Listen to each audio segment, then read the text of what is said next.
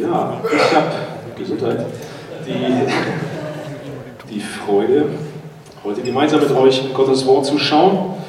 Und letzte Woche sind wir in Römer Kapitel 3 angekommen. Und André hat über die Verse 1 bis, bis 8 war das, gepredigt. Und ähm, da hat er uns nahegebracht, wie treu Gott ist, wer Gott ist, dass er gerecht ist. Und wir haben gesehen, dass gerade unsere Untreue Gottes Treue umso deutlicher erscheinen lässt, weil wir untreu sind, weil wir ja, vor Gott weglaufen, nicht zu ihm halten, aber er trotzdem treu ist und zu uns hält, uns vergibt und zu uns steht. Und ähm, dann haben wir auch in dem Text letzte Woche in einem Vers was von einem Gericht gelesen. Wir haben davon gelesen, dass, das war glaube ich Vers 6, da hat Paulus eine äh, Frage beantwortet und hat davon gesprochen, dass Gott die Welt richten wird. Und heute geht der Text so ein wenig darum, nämlich um, ja, ich würde schon sagen, Gericht. Denn eines Tages wird Gott die Welt richten. Es wird am letzten Tag wie in einem Gerichtssaal sein, wo Gott höchstpersönlich der Richter sein wird. Und es wird so sein, dass alle Menschen, die jemals auf diesem Erdball gelebt haben, sich vor diesem Saal draußen sammeln werden und einer nach dem anderen vor den Richterstuhl kommen wird. Und Gott wird sich jeden Einzelnen ganz genau anschauen gucken, ob er gerecht ist und gerecht gehandelt hat in Gottes Augen. Gott wird sein Gesetz aufschlagen und wird gucken anhand des Gesetzes, ob die Person, ob jeder Einzelne nach dem Gesetz gehandelt hat oder ob eine Person, die vor ihm steht, dieses Gesetz gebrochen hat.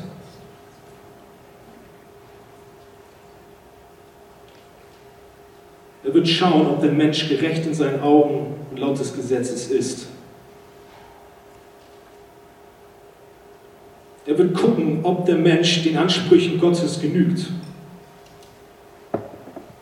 Und so wird er am Ende ein Urteil sprechen über den Menschen. Und wird gucken, ob der Mensch leben darf oder sterben muss. Und der heutige Text, die Verse von Kapitel 3, Verse 9 bis 20, setzen sich mit der Frage auseinander oder ja, mit dem Urteil auseinander oder beziehungsweise wie unser Urteil aussieht, beziehungsweise ob wir schuldig sind oder nicht. Ob die Personen, die vor Gottes Thron kommen, ob die schuldig sind oder nicht. Damit setzt sich der heutige Text auseinander. Wie also das Urteil aussehen wird, eines Tages vor dem Thron Gottes in dem Gerichtssaal. Und deswegen möchte ich gerne, dass wir gemeinsam jetzt Römer 3, Verse 9 bis 20 mal aufschlagen und gemeinsam lesen. Also Römer 3, Verse 9 bis 20. Da heißt es, wie ist es denn nun? Sind wir als Juden den anderen Menschen gegenüber im Vorteil oder sind wir es nicht? Sind wir es nicht? So. Wir sind es ganz und gar nicht. Ich habe ja jetzt den Beweis gebracht, dass alle schuldig sind. Juden ebenso wie andere Menschen. Und dass alle unter der Herrschaft der Sünde stehen. Genau wie es in der Schrift heißt, keiner ist gerecht, auch nicht einer. Keiner ist klug, keiner fragt nach Gott. Alle sind vom, nichtigen, nee, vom richtigen Weg abgewichen. Keinen einzigen kann Gott noch gebrauchen. Keiner handelt so, wie es gut wäre, nicht ein einziger. Ihr Rachen ist ein offenes Grab. Ihre Zunge gebrauchen sie, um zu betrügen. Schlangengift verbirgt sich unter ihren Lippen. Ihr Mund ist voller Flüche und gehässiger Worte und nichts hemmt ihre Schritte, wenn es gilt, Blut zu vergießen. Verwüstung und Elend lassen sie auf ihren Wegen zurück. und vom Weg, der zum Frieden führt, wollen sie nichts wissen. Sich Gott in Ehrfurcht zu unterstellen, käme ihnen nie in den Sinn. Und so sagt das Gesetz, und wir wissen, alles, was das Gesetz sagt, richtet sich an die, denen es gegeben wurde, damit jeder Mund zum Schweigen gebracht, die ganze Welt ist vor Gott als schuldig erwiesen. Denn auch durch das Befolgen von Gesetzesvorschriften steht kein Mensch vor Gott gerecht da. Das Gesetz führt vielmehr dazu, dass man seine Sünde erkennt. So viel dazu, oder soweit der Text. Ich möchte nochmal beten und dann gucken wir weiter. Jesus, ich bitte dich, dass du jetzt sprichst, dass du jetzt dein Wort uns aufschließt, sodass wir verstehen, wer wir vor dir sind, dass wir verstehen, dass wir keine Chance haben aus uns selbst heraus, dass wir nicht aus uns selbst heraus gerecht sind, sondern dass wir jemanden brauchen, der das Urteil von uns wegnimmt. Und so bitte ich dich, dass du jetzt hilfst, dass wir das verstehen. Am Ende bist du es, der spricht und ich kann hier den größten, ja, die größten Worte versuchen zu erzählen, aber wenn du nicht redest, dann passiert hier gar nichts. Und so bitte ich dich, dass du jetzt wirkst. Amen. Genau. Im Römerbrief geht es immer wieder auch darum, dass Paulus auf zwei Personengruppen eingeht. Er geht zum einen immer wieder auf die Juden ein und dann geht er immer wieder auf die Heiden ein. Das haben wir in den letzten Kapiteln auch gesehen und äh, auch gerade in den letzten Versen. Und wir haben letztes Mal davon gehört, dass die Juden auch so ein wenig privilegiert waren. Sie hatten so ein paar Vorteile, so gesehen, gegenüber den anderen. Ein Vorteil war, dass sie, oder das hat auch gerade Paulus in den letzten Versen so herausgestellt, dass Gott sein Wort ihnen offenbart hat, beziehungsweise ihn anvertraut hat, heißt es dem Text. Sie waren es, die das erwählte Volk waren. Aber jedoch hat auch Paulus dann deutlich gemacht und macht es auch uns heute deutlich, dass dieser Vorteil sich nicht in geistlicher Hinsicht im Endeffekt äußert. Denn was Paulus heute macht, und das ist auch die Frage oder die Antwort auf die heutige Frage, nämlich ob ein Mensch vor Gott gerecht ist, beantwortet er so, dass kein Mensch vor Gott gerecht ist, selbst die Juden nicht. Dann können wir doch mal gemeinsam Vers 9 uns vom heutigen Text anschauen. Schaut gerne mit mir gemeinsam in die Bibel. Da heißt es, sagt Paulus, wie nun? Haben wir etwas voraus? Also spricht er zu den Juden. Dann sagt er ganz und gar nicht. Wir sind nicht im Vorteil, denn wir haben ja vorhin sowohl Juden als Griechen beschuldigt, dass sie alle unter der Sünde sind. Also die Frage, ob da irgendjemand geistlich gesehen einen Vorteil hat, beantwortet Paulus hier ganz klar mit Nein, weil jeder Mensch ist ein Sünder. Keiner ist aus sich heraus irgendwie gerecht. Egal, ob Jude oder Grieche. Und vielleicht bist du auch hier bist zum ersten Mal hier. Oder vielleicht bist du andauernd hier. Und du denkst, dass du gar nicht so schlecht bist. Dass du selbst eigentlich ganz gute Sachen machst und eigentlich auch ganz toll bist. Und du hast vielleicht auch gesellschaftliche Vorteile. Du hast ein tolles Ansehen vor anderen. Beruflich gesehen läuft es super. Vielleicht auch in der Schule bist du, hast ein gutes Standing, in der Uni auch. Die Leute jubeln dir fast zu. Du bist beliebt, Du bist vielleicht gut gebaut. Du fährst ein tolles Auto, hast einen guten Abschluss und bist gebildet. Also so gesehen, vor den Menschen stehst du sehr gut da. Du hast ein tolles Ansehen vor den Menschen. Aber was ich dir heute und mir auch sagen will, ist, dass dieses Ansehen, diese Äußerlichkeiten uns gar nichts bringen.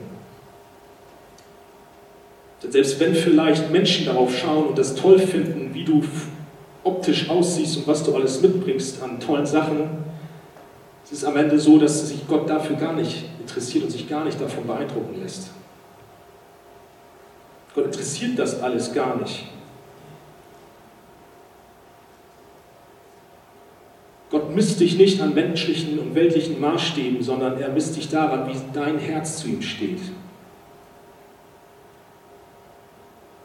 Du kannst Gott nicht mit irgendeinem Schulabschluss um den Finger wickeln. Das ist ihm in Relation egal, wenn, er, es nach deinem Herzen geht. Er fragt nämlich, er guckt tiefer, er durchbricht dieses Äußerliche, diese Fassade, sondern geht tiefer. Er schaut sich das an, was viel, viel wichtiger ist. Das ist dein Herz. Wie es zu ihm steht und ob du für ihn lebst, ob du ihn liebst. In 1. Samuel 16, Vers 7, da heißt es, Gott ist nicht wie ein Mensch, ein Mensch sieht, was vor Augen ist, der Herr aber sieht das Herz an. Am Ende ist es so, dass die äußerlichen Dinge dich nicht vor Gott gerecht dastehen lassen. Dann kommst du vielleicht jetzt so und sagst, ja gut, Joel, das ist schön, ich weiß das. Äußerlichkeiten und irgendwie so, was weiß ich, was ich hier so alles mitbringe, das bringt mir nichts. Aber auch so moralisch gesehen bin ich doch auch gar nicht so verkehrt.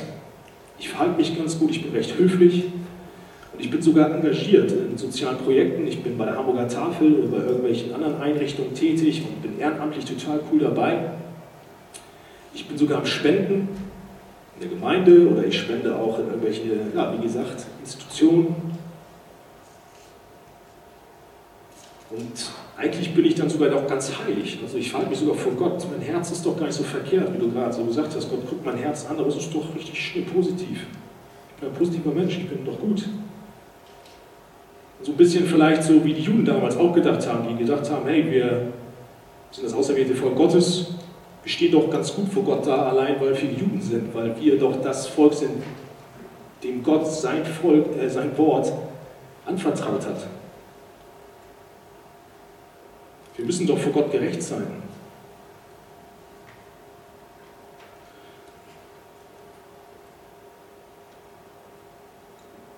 Du verhältst dich doch ganz christlich, denkst du dir. Vielleicht bist du aber auch hier und du bist schon recht lange hier dabei, im Glauben auch schon länger dabei. Du denkst dir, dass du ein ganz guter Christ bist, dass du dich auch ganz schön gerecht anstellst, indem du einfach auch schon zurückgucken kannst und sagen kannst, hey, ich habe so viele Sünden in meinem Leben schon überwinden können, in meiner ganzen Vergangenheit, was auch klasse ist, versteht mich nicht falsch. Aber du denkst, wenn du auch ganz ehrlich bist und sitzt hier dass du eigentlich schon ein ganz schön großer, toller Christ bist ganz schön weit im Glauben bist. Und vielleicht hat sich ein wenig Hochmut, ein bisschen, na, wie sagt man, Stolz vielleicht auch in dein Denken eingeschlichen. Du denkst vielleicht, dass du recht fest im Glauben stehst. Du bildest dir was auf deinen geistigen Zustand sogar ein.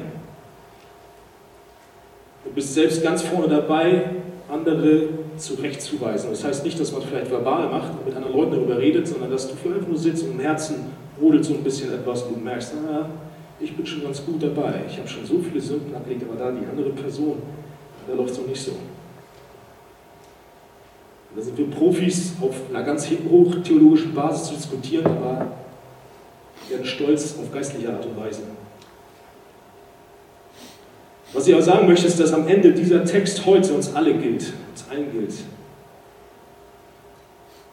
Denn wir alle, jeder Einzelne, der jetzt hier im Raum sitzt, jeder Einzelne, egal welchem Volk du angehörst, Grieche oder Jude, wie der Text es sagt, welche Hautfarbe du hast, welchen Bildungsstand du hast, welchen Körperbau, Optik, Status, Ansehen, Geld, welchen geistlichen Zustand du hast, wir haben alle das eine gleiche Problem. Wir alle sind Sünder. Kein einziger von uns ist gerecht vor Gott. Kein einziger. Du kannst dich noch so heilig verhalten, wie du willst, bist nicht gerecht vor Gott. Weil du versagst täglich und sündigst täglich. Und vielleicht merkst du es gar nicht. Genau das zeigt uns Paulus hier in dem heutigen Text. Er sagt, keiner ist gerecht. Wenn wir den Versen 10 bis 17 anschauen. Und was er jetzt macht, ist, er listet in diesen Versen verschiedene Bibelstellen auf, aus der Schrift selbst, aus dem Alten Testament, eine Psalm und eine Stelle aus Jesaja, und versucht uns anhand der Schrift selbst zu beweisen, dass jeder Mensch ein Sünder ist. Also er nutzt die Schrift selbst als Beleg. Jetzt fängt er in den Versen 10 und 11 mit dem Psalm 14, Verse 1 bis 3 an. Also Verse 10 und 11 könnt ihr euch wieder mal anschauen. Guckt gerne rein. Da heißt es nämlich, ich lese es mal vor, wie geschrieben steht, sagt er da, da ist keiner, der gerecht ist, auch nicht einer. Da ist keiner, der verständig ist. Da ist keiner, der nach Gott fragt. Alle sind sie abgewichen, allesamt verdorben. Da ist keiner, der Gutes tut, auch nicht einer. Da ist kein einziger, der Gutes tut, kein einziger, der nach Gott fragt.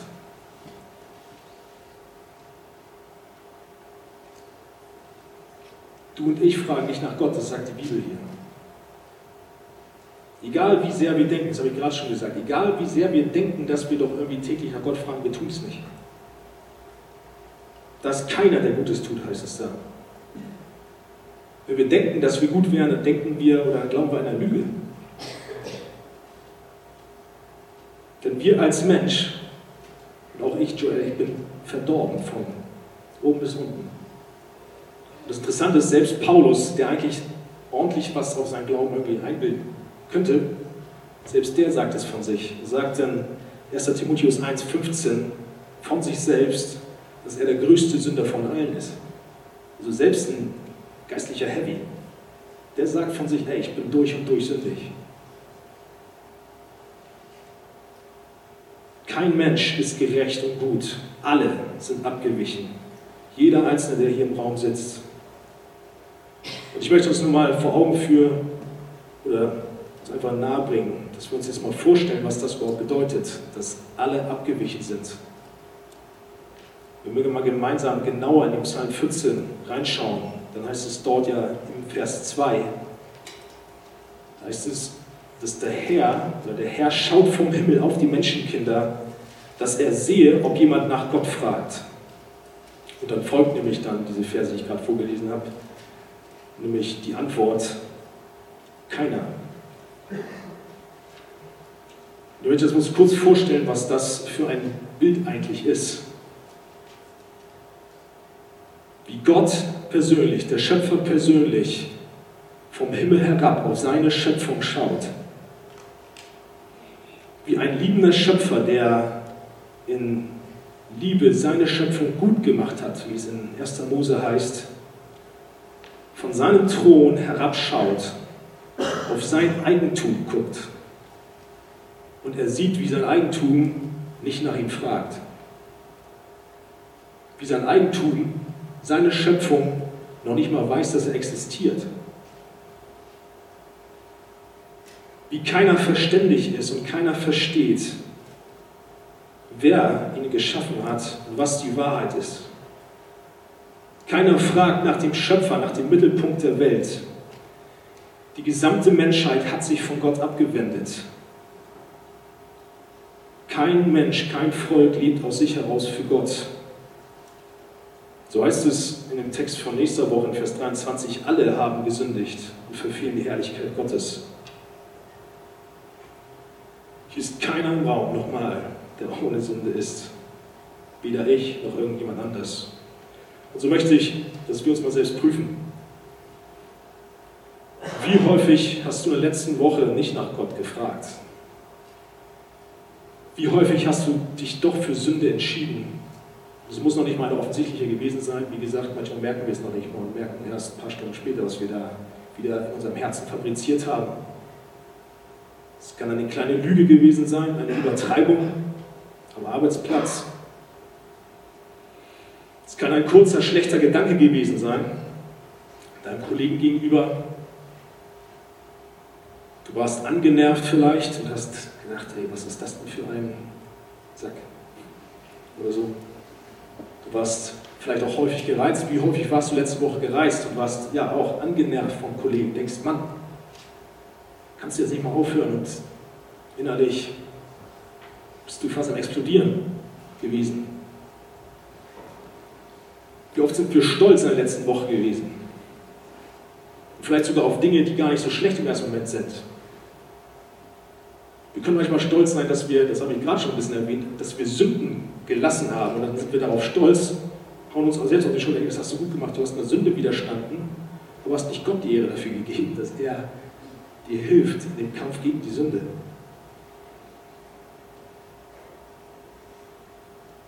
Wie häufig hast du letzte Woche deine Freude in anderen Dingen gesucht als in Jesus allein? Also nochmal, keiner ist gerecht, keiner sucht Gott. Da ist keiner, wie es in Vers 18 auch heißt im heutigen Text, der Gottesfurcht hat. Und so geht Paulus weiter mit dieser Tatsache, dass keiner Gottesfürchtig ist und keiner Gott sucht und zeigt uns in den nächsten Versen dann, also Verse 13 und 14 geht es jetzt los, wie der Mensch dann so tickt, wie ungerecht der Mensch in seinem Handeln ist und Gott mit missachtet, wie das Resultat aus mangelnder Gottesfurcht ist. Und da zitiert Paulus ähm, ganz gerne oder ordentlich an Psalm. Wir lesen einmal da, dass er Psalm 5, Vers 10 zitiert, dann Psalm 140, Vers 4 und Psalm 10, Vers 7. Und dann lese ich nochmal die Verse, wir müssen wie gesagt nur hier in Römer auch wieder bleiben. Verse 13 und 14 heißt es, ihr Rachen ist ein offenes Grab, mit ihren Zungen betrügen sie. Otterngift ist unter ihren Lippen und ihr Mund ist voll Fluchens und Bitterkeit. Was Paulus hier durch die Verse zeigt, ist, was die Menschen, was wir Menschen imstande sind, durch Worte anzustellen. Er zeigt uns eigentlich auf, wie Worte zerstören können, wie menschliche Wörter, einfach nur das, was wir sagen, was aus unserem Mund rauskommt, wie das andere Personen oder irgendetwas kaputt machen kann. Das finde ich echt, also so gesehen ganz schön krass, dass Paulus erstmal hier da auch so ein Augenmerk drauf legt, auf die Zunge, auf das, was wir sagen, auf die Worte, die wir wählen. Er nennt ja diese Sünde, diese Art von Sünde so ausführlich. Wir sehen allgemein auch immer wieder, wie die Bibel gerade dieses, also das Mundwerk des Menschen äh, immer wieder auch hart anspricht. Wie gesagt, die Psalmen sind voll. Das waren jetzt gerade drei Stellen aus drei verschiedenen Psalmen, die über die Sünde sprechen, die aus vom Mund ausgeht, von dem, was wir sagen. Da können wir echt mal reinschauen, wenn wir Psalm 140 mal anschauen. Da ist David von so einer Sünde, von seinen Feinden betroffen. David schreibt da im Psalm 140 und klagt über diese Sünde, die ihm da widerfährt, also gegen ihn widerfährt. Denn was da passiert und geschildert wird, ist, dass er systematisch zerstört wird durch seine Feinde.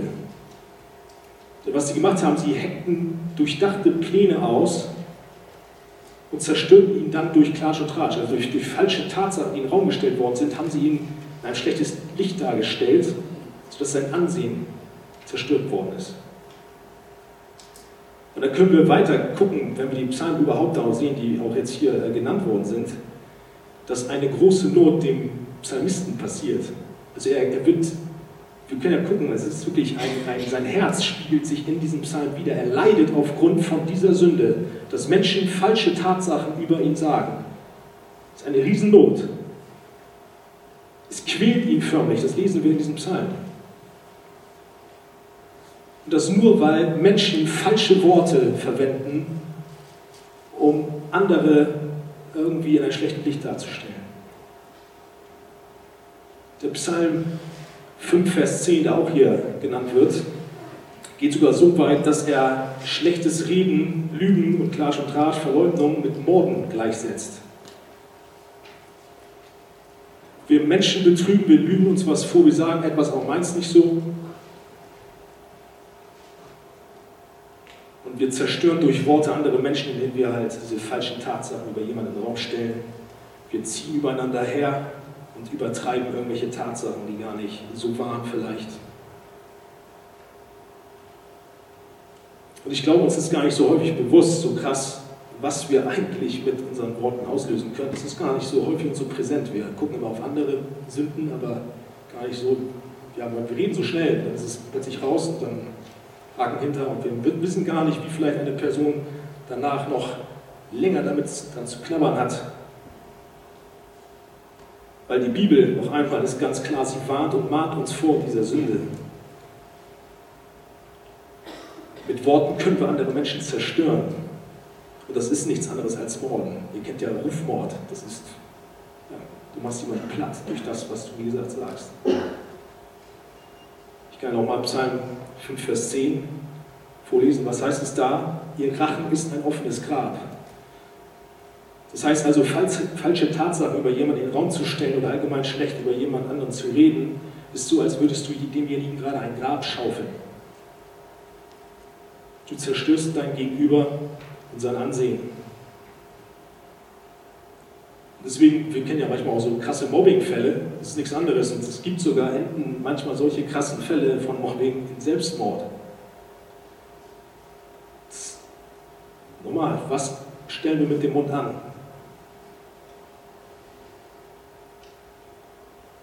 Und manchmal haben wir sogar noch Freude daran, schlecht über andere zu sprechen. Und es geht auf dem Arbeitsplatz los. Klassiker, drei Personen sind im Zimmer, der eine verlässt den Raum die anderen zwei sitzen alleine da und schon geht das Gelästere los über den, der gar nicht mehr im Raum ist.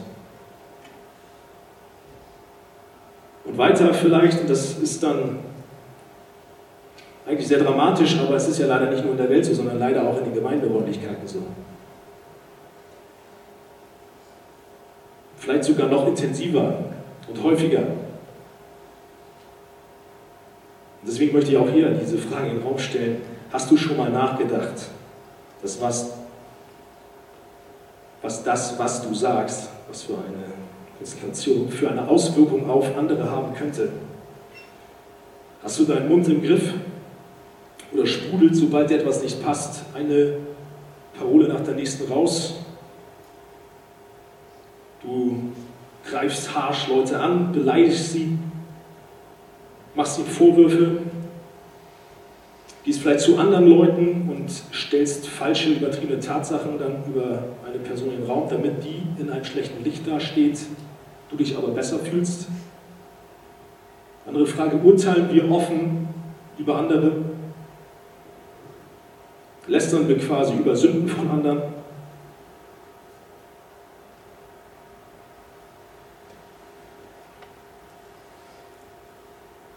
Manchmal verschleiern wir dann schlechtes Reden sogar, indem wir noch Floskeln wie so sagen wie, äh, jetzt nichts gegen die Person, aber.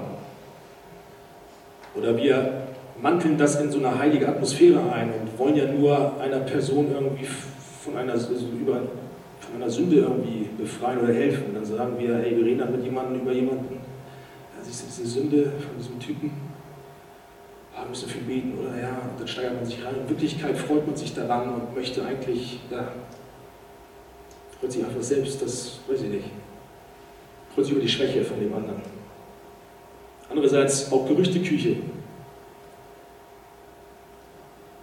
Wie nochmal, übertreiben wir Sachen oder stellen hier irgendwas falsch im Raum und dann geht das los und irgendwas denkt die ganze Gruppe von irgendeiner Person, obwohl das gar nicht stimmt.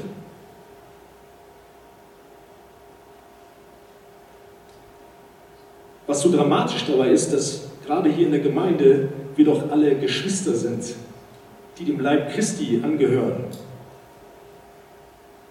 Wir sind eine Familie und anstelle, dass wir uns einander lieben und ermutigen und unterstützen, reden wir schlecht übereinander.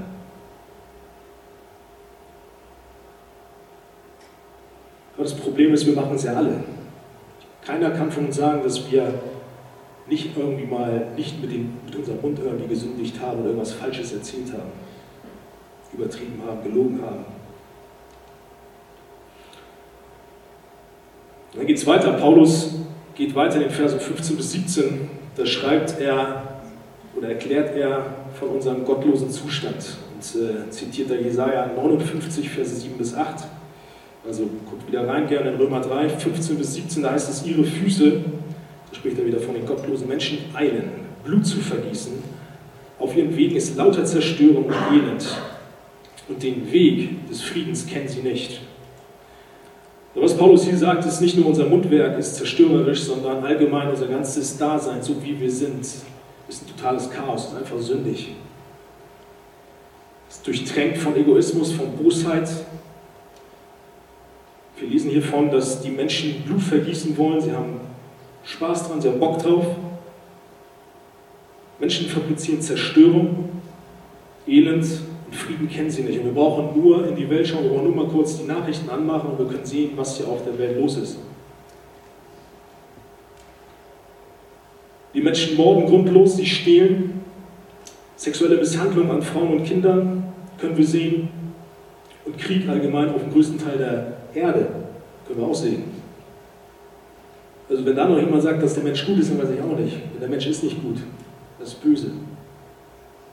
Er ist nicht gerecht, er ist schuldig. Und noch einmal, nicht nur diese großen, krassen Sachen wie Krieg oder so ist eine Sünde, sondern auch die kleinen Sachen. Jeder einzelne von uns, ich wiederhole, bricht schon in kleinen Dingen Gottes Gebot und das täglich und das auch bedenkenlos. Wir jagen allgemein nicht als Mensch aus uns heraus dem Frieden nach. So sind wir, wir wollen Gott nicht. Wir denken nur an uns selbst. Dieses egozentrische Verhalten zeigt unsere Gottlosigkeit, denn Gott ist alles andere als wir. Er ist heilig, er ist gerecht, er ist ohne Sünde. Und deswegen ist keiner gerecht vor ihm. Und deswegen, das ist der Grund, warum er ohne und ohne, dass wir überhaupt hinterfragen dürfen, dass er uns richten darf. Oder beziehungsweise er muss uns richten dafür, für unsere Bosheit. Und das zeigt uns Paulus jetzt in den letzten Versen, also Verse 18 äh, bis 20. Da zeigt er nämlich, wozu das Gesetz Gottes, also in diesem Fall dann die ganze Schrift, die ganze Bibel, weil er da nämlich aus den Psalmen und aus den Propheten ja zitiert hat, zeigt er uns, wofür dieses Gesetz da ist. Da können wir nochmal Römer 3, 19 und 20 lesen. Da heißt es nämlich, so sagt es das Gesetz. Und wir wissen, alles, was das Gesetz sagt, richtet sich an die, denen es gegeben wurde. Damit wird jeder Mund zum Schweigen gebracht. Die ganze Welt ist vor Gott schuldig erwiesen. Und auch durch das Befolgen von Gesetzesvorschriften steht kein Mensch vor Gott gerecht da. Das Gesetz führt vielmehr dazu, dass man seine Sünde erkennt.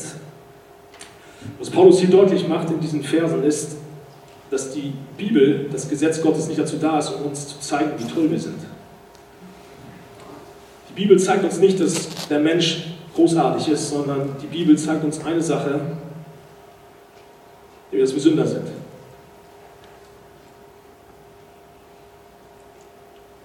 Das Gesetz rechtfertigt uns nicht. Egal wen, ob wir Juden oder Heiden sind, noch einmal, es kann uns nicht rechtfertigen, weil wir es nun mal nicht halten. Wir halten uns nicht hieran. Wir können gar nicht sagen, ja, also aus Werken kann ich nicht gerecht werden, weil wir halten es nicht.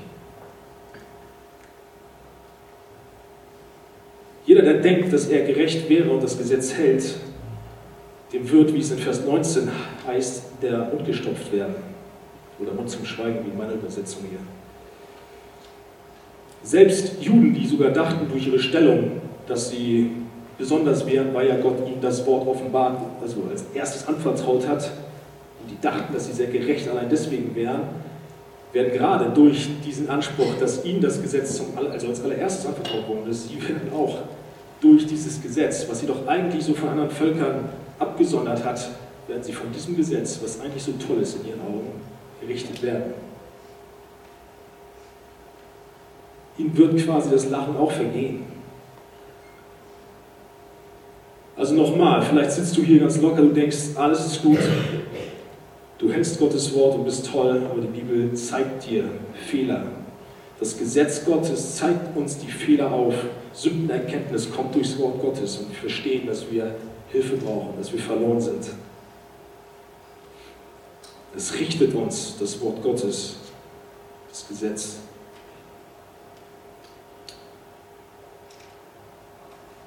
Wir sehen, dass wir schuldig sind.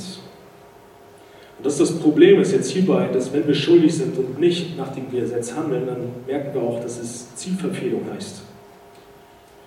Nämlich wir verfehlen ein Ziel, das ultimative Ziel. Und das ultimative Ziel was das beste Ziel ist, was du dir vorstellen kannst, ist Gott höchstpersönlich. Und ich kann nochmal zitieren aus Vers 23 vom, also in den folgenden Versen wird es dann kommen nächste Woche. Da heißt es, alle haben gesündigt und verfehlen die Herrlichkeit Gottes.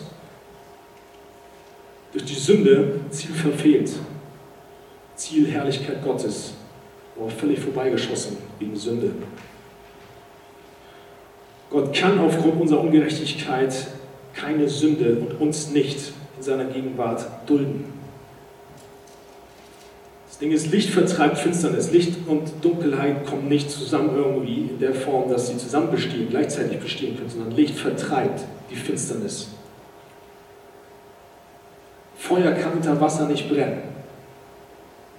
Und ein Sünder kann nicht vor einem heiligen Gott bestehen. Das ist das Problem von der Sünde.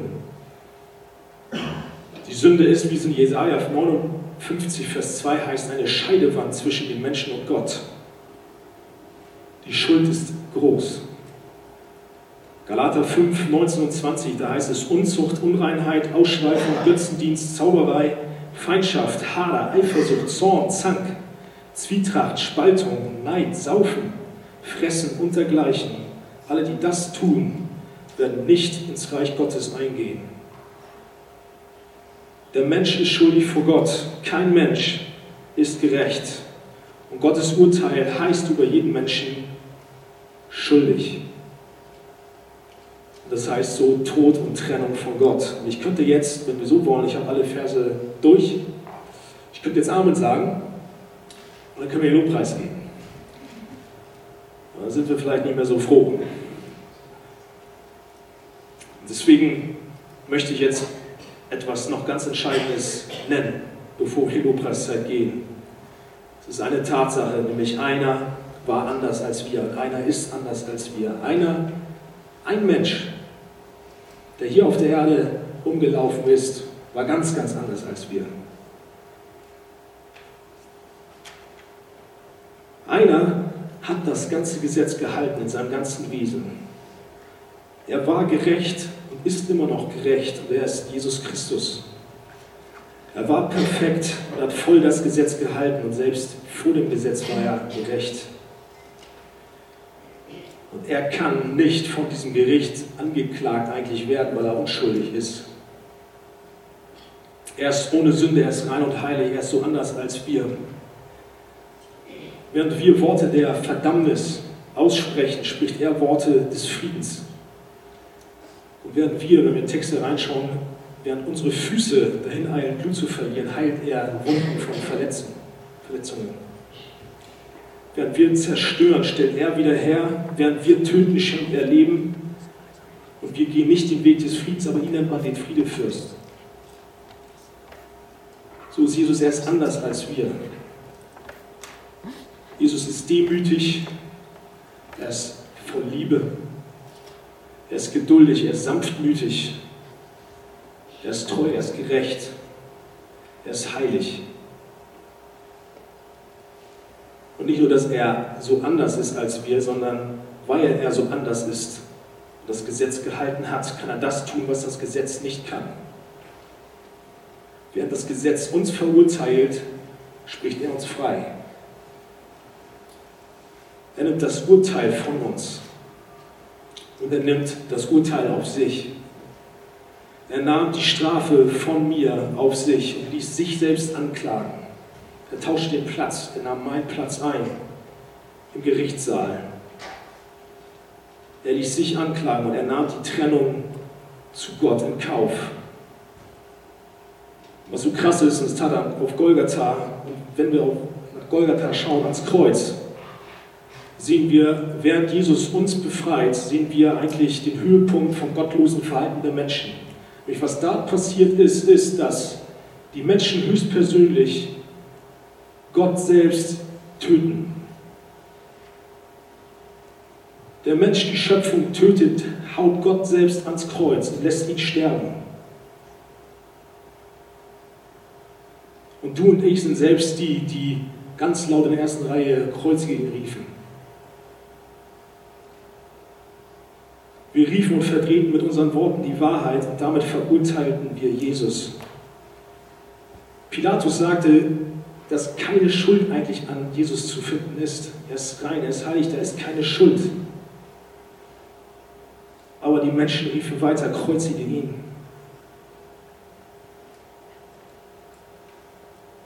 Das Krasse ist, während wir Jesus verurteilten, sprach er uns frei. Während wir in unserer Bosheit Jesus töteten, schenkte er uns Leben. Jesus starb am Kreuz für unsere Schuld und damit sind wir frei von Schuld. Das Urteil ist nicht mehr. Gott entlud seinen ganzen Zorn auf sich, äh, auf, auf sich selbst, auf seinen Sohn, sodass wir frei sind. In 2. Korinther 5, Vers 21 heißt es, denn er hat den, der von keiner Sünde wusste, für uns zur Sünde gemacht, damit wir in ihm zur Gerechtigkeit Gottes würden. Durch Jesu Stimme plötzlich gerecht vor Gott da. Jesus ist unsere Gerechtigkeit. Jesus trug mein Gericht. Das singen wir, glaube ich, auch ein Lied gleich nachher. Das ist ein Gedanke, Jesus, du trugst mein Gericht. Wir hätten da hängen müssen, aber er trug mein Gericht. Er nahm die Schuld auf sich. Er trug meine Strafe. Und so kann das Gesetz mich und dich nicht mehr anklagen.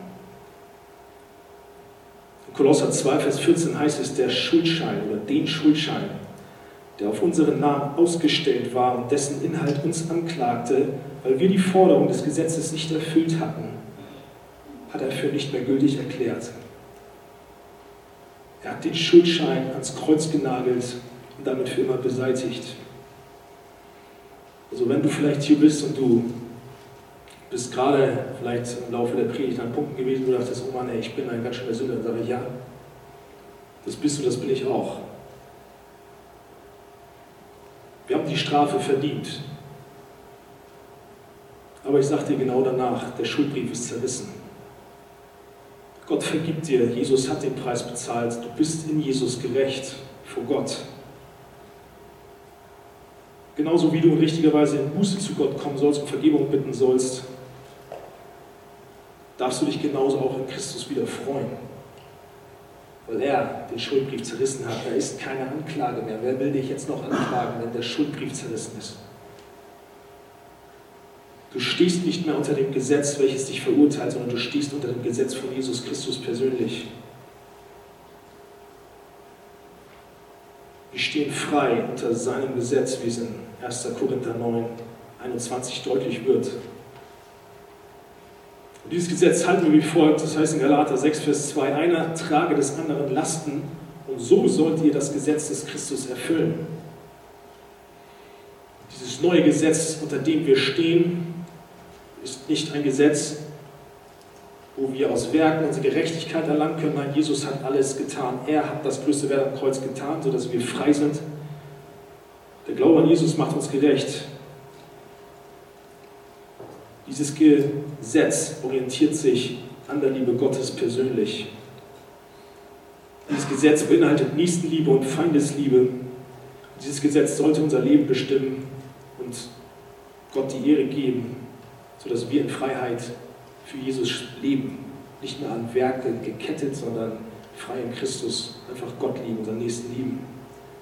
Sodass wir für Geschwister im Glauben beten, nicht schlecht übereinander reden, sondern für uns füreinander beten eintreten, aber auch für unsere Feinde beten, die nämlich noch von dem Gesetz gerichtet werden und auf denen noch die Strafe liegt. Und deswegen ja, möchte ich uns ermutigen, dass wir für Jesus leben, für den leben, der uns so sehr geliebt hat, dass er unsere Strafe genommen hat auf sich, sodass wir frei sind. Und das, ja, Lasst uns tun. Ich möchte uns ermutigen, wirklich, dass wir das mitnehmen für die Woche. Dass wir frei sind in Jesus, Lobpreis, die nach vorne kommen. Dass wir freigesprochen sind, der Schuldbrief zerrissen ist und wir genau aus dieser dankbaren Haltung ein dankbares Opfer bringen unser Leben ihm hingeben. Und das möchte ich beten. Und lasst uns jetzt dann auch in der Zeit des Lobpreises reagieren. Ja, ich danke dir, dass wir wissen dürfen, dass du gerecht bist, dass wir wissen dürfen, dass wir einen Gott haben, der sündlos und heilig ist, der, an dem kein Fehler zu finden ist.